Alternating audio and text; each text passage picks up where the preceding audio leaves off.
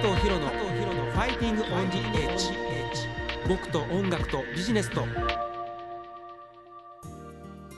こんばんは。ご機嫌いかがですか？加藤博です。こんばんは。桑原理沙です。リサさん、はい。突然ですけど、うん。今はまあキャスターって言いますか、まあ個人事業主なんですか？じゃあ会社に就職をして、うん。転職をしたりとか、うん。あるいは何でしょうその採用面接なんかを受けたりっていうのはあんまりなかったんですかね？あー転職活動みたいなのはなんだろう？あのオーディションとして、うんうんうん、あの番組でね、こうはいうキャスター募集してますとか、じゃあパーソナリティ募集してますって言った時にうん。行って面接というか、うん。あのお話しするっていうのが、まあ、いわゆるオーディションみたいな形ではありますけどね。あー。まあでも、まあ、働き方としてはね、うん。なんかとても魅力的な。いやまあまあ,、うん。あの楽しいですけストどねレスをそんなに感じなかったり。どうだろう まあでも好きなことしてるっていうのはねうんストレスまあ仕事はねいずれにしても大変ですからね。うんまあさて今夜のファイティングオンディエッジは、えー、エンジャパン株式会社代表取締役社長鈴木高嗣さんをゲストにお迎えをします。うん、あのエンジャパンといえばですね求人サイトで有名ですよね。そうです。ね。まあ人材採用からね入社後の活躍まで支援するというね、まあエンジャパンさんですけども、うん、まあ今夜はそのエンジャパンの社長の鈴木さんのねご本人、まあご自身のまあ人生といいますかね考え方、まあその辺にフォーカスをしてこれまでのキャリアを中心にいろいろとねお話を伺っていきたいというふうに思います。はい。えーそして今夜の僕のニューミュージック自慢は、うん杏里さん。取り上げてみたいと思います。切ないキュンとするんですよね。ねあーえいいな嬉しい。うん、加藤ヒロの「Fighting on the Edge」僕と音楽とビジネスと東京 FM と FM 熊本の2局ネットでお送りします。今夜もよろしくお願いします、よろしくお願いします。えーそれでは今日もこの曲から聴いてもらいましょう。加藤博で「Fly into the Summer」加藤博の「ファイティング・オン・ディ・エッジ」僕と音楽とビジネスと。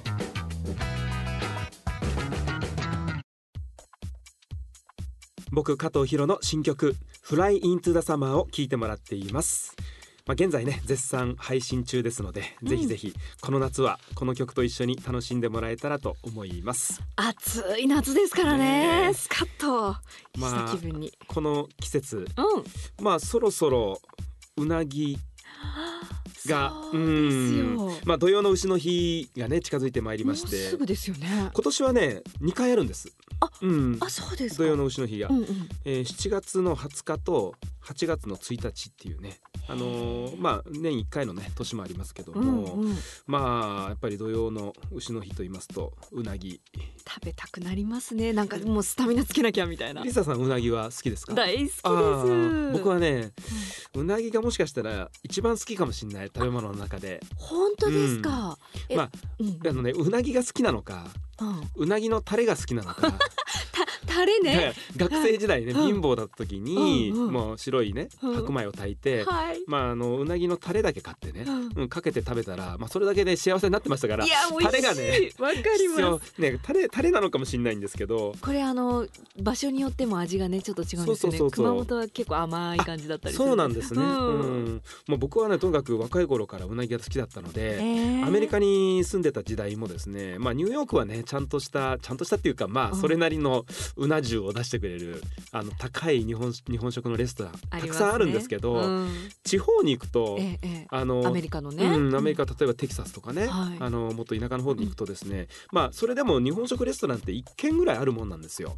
そうですか、ん。まあもちろん日本人の方やってるわけじゃないんですけど、あ、うん。日本人風なアジアン、まあねうん。で、まあ、そこに、まあ、ランチなんかでねこうお客さんに連れてってもらうとですね、まあ、うな重まあうな重はないですねうな丼なんですけどええ。うな丼ってメニューがあるとですね、うん。まあイールボールっていうんですかね。あ英語で言うと。イールボール、うん。はい。それをね頼んじゃうんですよね。えどんな感じですか？そうするとね一応うなぎ出てくるんですよ。うんうん。だけどうなぎのタレがうん照り焼きのタレなんですよね。ちょ ちょっと。だから多分まあなんか日本食のねあのといえばまあ照り焼きかけとけばみたいなとこがあるのかななんてもうずいぶん昔の話ですけどもね。ちょっと待ってくください、うなぎうなぎって食べに行ったのに照り焼きみたいなね。まあ期待させといてそれもねでも当時は面ね、うん、白いお米が食べれるだけで僕はね幸せでしたからね。まあそれぐらいねお金がなかった時代ですよ、うん。あまあそんなね、えー季節ね暑い夏ですからうなぎを食べてーねねスタミナをつけてねね乗り切ってうんいきたいと思います。ハモりましたね。え。それではもう一曲ね僕の曲をお送りしたいと思うんですけどもまあ、はい。先週もねちょっとご紹介したんですけども、うん。あのーまあリクシルリフォームショップのね、ええ。えーリクルートショートムービーとしてですねあの僕がイメージソングを書き下ろした曲がありまして、まあ、それを今週もちょっと聞いていただきたいなと思います。加藤博でいつか笑えるよ加藤博の「ファイティング・オン・ジ・エッジ」僕と音楽とビジネスと。加藤博のファイティングオンディエッジ僕と音楽とビジネスと。加藤博と。桑原理沙がお送りしています。はいさあここで今日のゲストをねご紹介したいと思います。はい。えー今日は人材採用から入社後の活躍まで幅広く人材を支援するエンジャパン株式会社の代表取締役社長鈴木隆嗣さんです。今日はよろしくお願いいたします。こちらこそよろしくお願いいたします。願いします。いやーなんか今日もねお会いするの初めてですけど、はい。うん、世代が似てますんでそうですね。今、えー、と47 7歳。歳。はい。で僕は49歳なので、うん。まあ本当にこう近いね、えー年齢で多分あのバブル時代ね、学生時代だったのかなっていう感じそうですね。よはい。えー。あ、そうですか、えー。ちょっと羨ましいですね。味わってみたかった。ね、いろいろとねあの、えー聞いていきたいと思いますけども、うん。改めてまあエンジャパンといえばね、えーもうリスナーの皆さんも結構まあ聞いたことある会社の名前だともちろん思うんですけれども、まあ、ある程度会社はねどういう会社かっていうのは知っている方も多いと思いますけど改めてあの簡単で結構なのでちょっとビジネスの概要をですね、はいご説明いただけますか？はい、ありがとうございます。まあ、あの皆様には特に CM とかああいったところで、うんえー求人サイトっていう形で、うんえー知っていただいている方多いかと思うんですけどももちろんそのインターネットの求人サイトあとは人材のご紹介こういった採用面、うん、中心ではありますけれどもそれ以外にも入った後の活躍を支援するための教育うん。であったりとかあとは入った人たちがいかにその活躍し続けられるか定着するかっていうことの制度づくりとかはいはいはい。あーそういった人材領域全般のご支援をしている会社です。うん。なるほどちなみにあのちょっと僕お伺いしたかったんですけど社名にあるエンジャパンの円、はいまあ EN と書きますけども、うんこれはどういう意味なんですか？確かに。あのーご縁の縁はいはいはいおもともと仏教から来てるご縁の縁うんから来てます。最初1995年にインターネットの求人サイトを最初に作った時には、はい。うんこの漢字の縁だったんですよああそのまま。そうそうそうですか。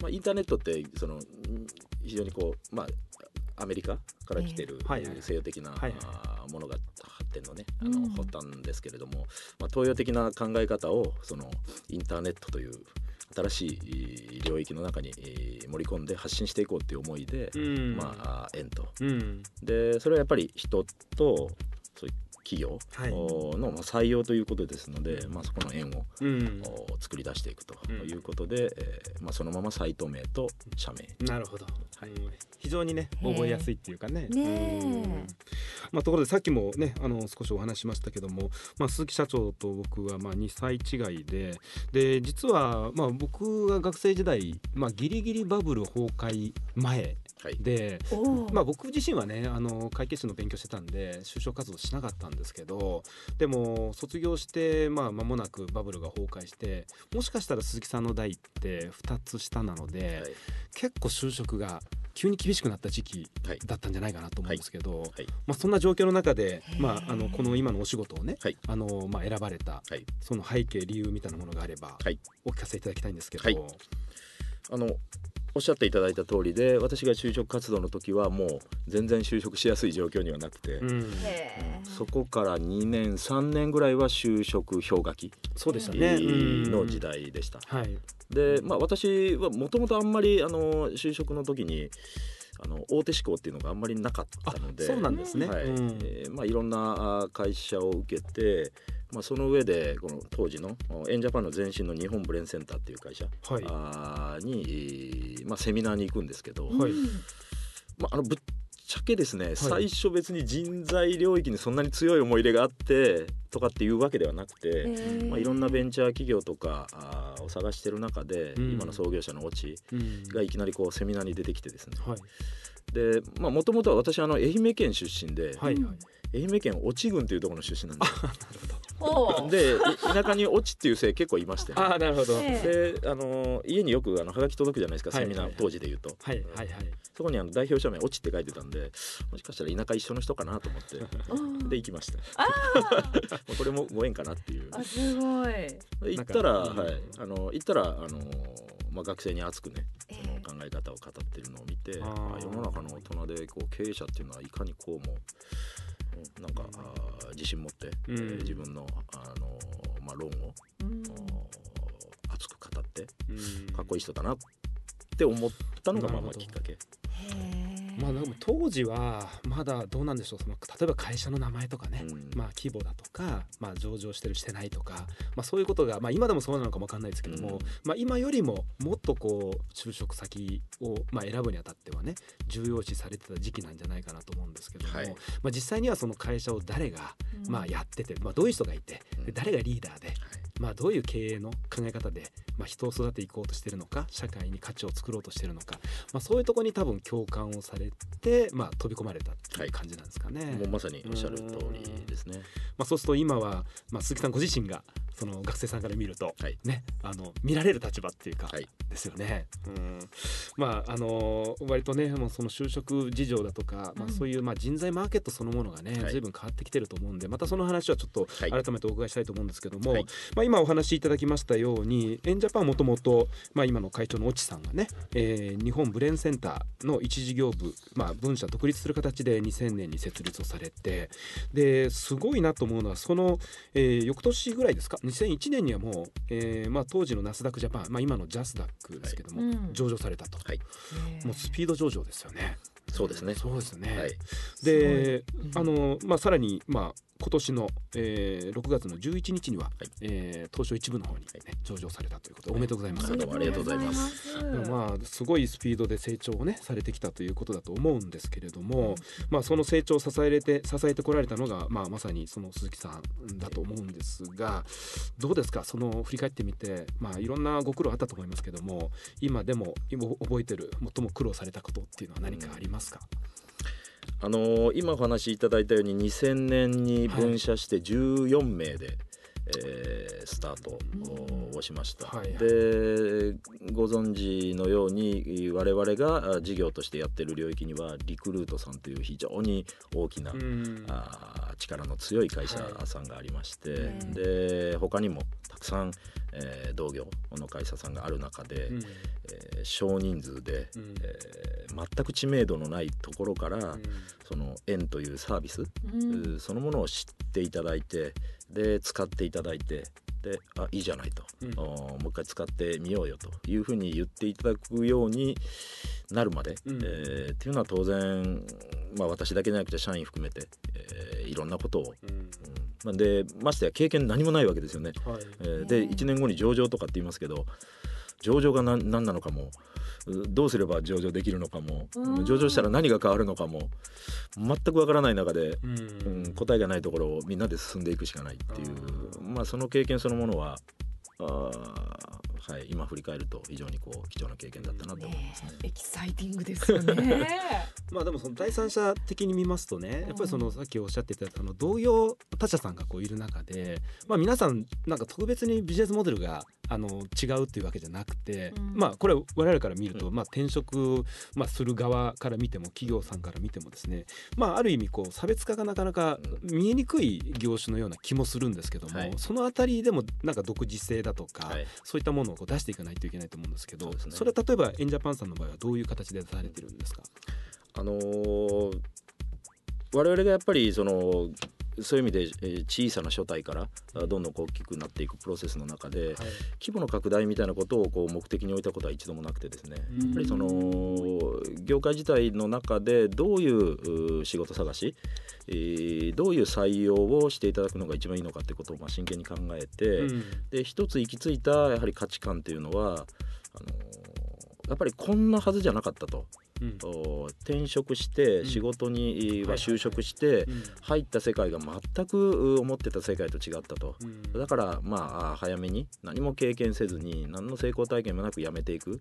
これを繰り返す。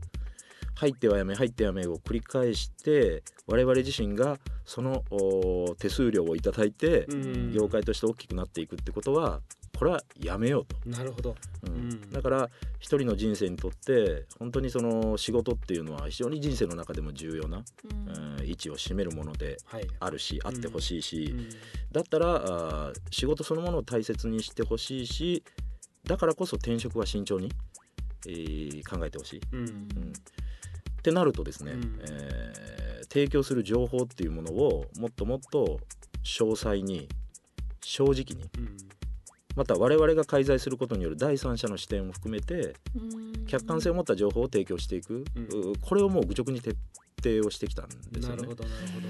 うんまあだから言い換えれば目先の利益じゃなくて、うん。その転職する側も、まあ、会社企業さん側にとっても、まあ、お互いがその幸せになる形っていうのを常に追い求めると、はい。まあ、目先の本当にその手数料稼ぎって言ったら言葉悪いですけどもね、うん。どうしてもそこはコンフリクトがあるようなはい。見え方はあるんですけども、はい。まあ、そうではなくてっていうことです。なんかまあ言ってみれば経営理念って言いますかね、はい。そういったところがしっかりと、まあ、浸透されてきたからこそ、うん。まあ、この成長があるんじゃないかなっていう気がねねしますけどね。ユーザーからも信頼されますよね。まあ、結局そこがねないとねね、うんうん。大きくなっていけないと思いますしね。ううん。まあ、ところであの鈴木さんはその、まあ、経営者として、はい。まあ、一番大事にされて、まあ、たくさんの社員さんも抱えてらっしゃると思うんですけども、まあ、あえてその社長としてですね日頃大切にしてるものっていうのは何かありますか、うんあのそうですねまあでも今お話ししたような会社としてうん。大切にしている、価値観とかうん。理念とかっうん。ていうものを、おはっきり持っている会社なので、やっぱりその会社として思っていることと、うん。あとはその、まあ、今日のこの場もそうですけど対外的にも社内的にも言っていることと、うんうんうん。あとその実際に社員含めて一人一人がやっていること。これがバラバラであったら良くないと思うんですよね。うん。でやっぱり思ってることと言ってることとやってることが一本のこう軸になってしっかりこう芯が通ってるっていうことそのものが求職者にとっても求人企業にとってもまたあと対外的な、あーステークホルダーの方々にとっても社員にとっても信頼を生んでいくっうん。ていうふうに思っているので、なるまあ、それを保つのは非常にこうあの、ね。局面局面難しいところでもあるんですけどでね。うん。できるだけそのぶらさないように。うん。えー小さくてもいいからその軸を持ってコンパクトにでもこう振り抜くというかなんかそういう軸を持ってい続けたいなっていうことは努力してます。なるほどできてるかどうかは分かりませんが。きっとあの鈴木さんゴルフがお好きなんだろうと思ったんですけどあいえいえあの全然下手下手くそなんですけどあのたと例えとして言ってるだけであのいいいいスイングをこうね、イメージしましたけど。まあ、ところであの今リスナーの方でもやっぱりその仕事をされてる中でね、まあ、やっぱ壁にぶつかってる、まあ、人も結構いるんじゃないかなと思うんですけど、まあ、そんな方に向けて鈴木さんからアドバイスがもしあれば、うん。あのまあまあ、もちろんねいろんなあの、まあ、人の,、ね、あの事情あると思いますけども、うん。まあ、全般的にその何か一言アドバイスをいただければと思うんですけども。あのーやっぱり仕事そのもので、えー小さくてもいいからその誰からも取られない自信を、うん。うんあのーつけるっていうことを、だと思います。ん。でそれは別にその価値がえー世の中的に価値があるとかないとか、えー功績として大きいとか小さいとかっていうことはあのあまりどっちでもよくって自分自身があー小さくてもいいからこれはやりきろうとおいうふうに決めたことそのものをおしっかりやり抜いて形にすることで、うん。えー小さな自信が生まれてくる。うん。もちろんそのプロセスの中で失敗もあってもいいと思うし実際に私も失敗だらけですけれども、失敗を乗り越えて、えー掴んだ成功うん。おによる自信は誰からも取られないと思うので,、で仕事っていうのはやっぱりそういうことが一番こううん得やすい、うん。うん。やっぱり周りからの評価もあればお客さんからの評価もあるし、えー思い通りにいかないことたくさんあるんだけどもお小さくてもいいからそういうものを身につけて、うん。そうすると次にもうちょっと大きなうん。チャレンジをしてみようっていうふうに、うん。まあ、あの人間だんだん思えるようになってくると思うんですよね。だから。まあ、小さな成功体験をね積み上げていくって、まあ、意外とねこうあまりにもこの遠くを見すぎて、うん。なんかこう足元をねこう見失いがちなねところもあるかもわからないですまさにそういうことなのかもわからないですけどもね。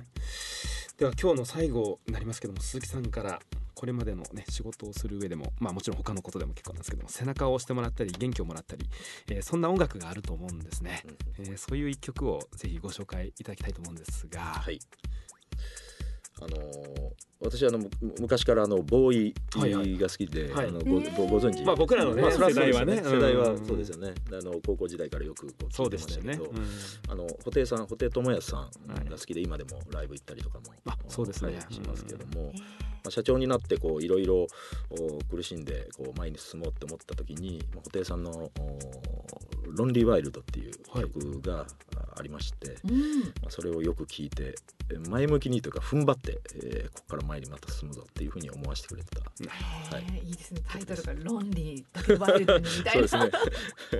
えーありがとうございます、はい。それではお届けしましょう。布袋寅泰ロンリーワイルド。今日はどうもありがとうございました。来週もえーどうぞよろしくお願はいいいたします、こちらこそ。ありがとうございましありがとうございますた。加藤博の「ファイティング・オン・ジ・エッジ」僕と音楽とビジネスとさあここからは僕の音楽のルーツともいえるジャンルニューミュージックについて語ったりその音楽を紹介していこうという僕のニューミュージック自慢のコーナーです。はい。さあ今日は？はい今日はアンリさん。待ってました。取り上げてみたいと思います。素敵な声なんですよね。え。うん。もう憧れでしたよ。ご紹介していきましょう。1961年8月31日生まれの、えー神奈川県はね大和市のご出身ですね、まあ、幼少期からピアノを習っていたそうーで、ええ。ーすごいんですよ。1978年アンリさんがね高校2年生だった時にえうん。あの名曲「オリビア」を聴きながらでデビューをされてるんですね。高校二年生で、そう。で今でこそねもうオリビアを聴きながらもう誰でも知ってるスタンダードナンバーになってますけどもそうまあ、うん、リリース当初はねものすごくヒットしたというよりは、まあ、どちらかというとずっと聴き続けられている、うん。ロングランのナンバーまあそんな感じですよね。で、まあ、そういう意味ではデビューして4年間ぐらいはですねそんなにあのスマッシュヒットに恵まれなかったんですよね。でもまあ1983年あたりからですかね、まあ、このコーナーでもご紹介しました角松敏生さんのプロデュースで、うん杏里さんのあの洗練されたね音楽イメージ、まあ、これがこう確立していったというふうには言われてますよね。へそして1983年8月に日本テレビのねアニメ「キャッツアイ」の主題歌「まあ、キャッツアイ」ですね。えー。見てましたよ。これをリリースしてで、まあ、ヒットをしてでその直後に発売したシングル「悲しみが止まらない」うんこれも門松さんのプロデュースなんですけどもこれも大ヒットしましてね、まあ、2曲揃ってのベスト10入りを果たしたというね、まあ、これでアンリさんの、まあ、音楽業界におけるね不動の地位を手にしたというふうに言えるんじゃないでしょうかね。うん。僕はね大学時代の友人が杏里さんすごく好きでね、うんうん。いつも聞いてたんですよ。その影響もあって僕も聞くようになってでやっぱり学生時代ですよねよく聞いたのが、まあ、一番聞いたのは1987年のアルバム「Summer Farewells」ですとか、うんうん。まあ、まあこのね「Summer Farewells」っていうアルバムは、まあ、杏里さんご本人によるねセルフプロデュースが始まったという、まあ、節目のアルバムなんですけども、まあ、その後もね1988年、えー Boogie Woogie Mainland」えーあとまあシングルで言いますと「Summer Candles」はい、うん、スノーフレークの街角、まあ、全てが軒並み大ヒットって感じだったですよね。ねうん、あと、まあえーアルバムで言いますと、サーキット・オブ・レインボーとかね、えーマインド・クルージングあとニュートラル、まあ僕が聞いてたのはやっぱこの頃ですかね。あうん。もうね歌もいいんだけれどもアンリさんのあの存在感というかこう女性としてすごい素敵にね。もうん、もともとねモデルのねお仕事もちょっとされてたりしてそう。なんですね。だからなんか背が高いじゃないですか。そうそう。で足もスラッと伸びてね、うん。であのステージで歌う姿がかっこいいなっていうふうに思ってたんですよね。都会的な女性って感じね。特にね当時はねやっぱりバブルの全盛期だったんで、うん。なんかね曲もねおしゃれなんですよタイトルなんかも、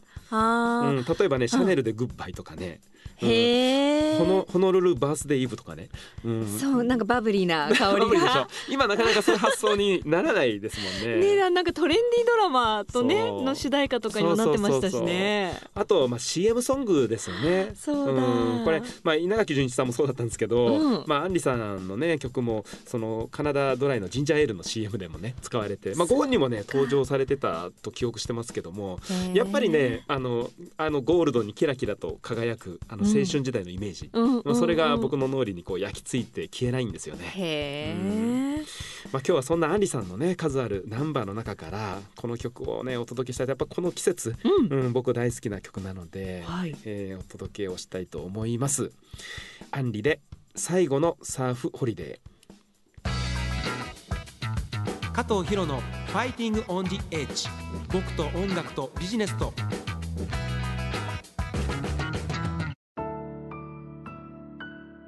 お送りしてきました加藤博のファイティングオンディエッジいかがだったでしょうか？番組では皆さんからのメッセージを募集しています。番組ウェブサイトの右側にありますメッセージフォームからぜひお送りください。番組ウェブサイトはですね加藤博のファイティングオンジエッジで検索してください。さあヒロさん今後の予定どうなってますか？はい、えーまあ、7月の、ね、下旬と8月に入ってもうん。ブッキングライブ、えーいくつかありますので、えーぜひ公式サイトでねチェックをしていただきたいのとあと、あのー公式サイトの方ではねメディアの出演情報なんかも載せてますし、ええまあ、あと、あのー開店しましたあ加藤ヒロ商店。あえーこちらでね、あのーまあ、T シャツえーそれからまあフェイスタオルなんかもねあの僕の CD 以外にも、えー販売を開始しておりますのでぜひ覗いてみていただきたいなと思います。そしてブログもぜひ皆さんチェックしてください。よろしくお願いします。それではまた来週お会いしましょう、えー加藤博のファイティングオンディエッジ僕と音楽とビジネスと東京 FM と FM 熊本の2曲ネットでお送りしてきました。お相手は加藤博と桑原理沙でした。それでは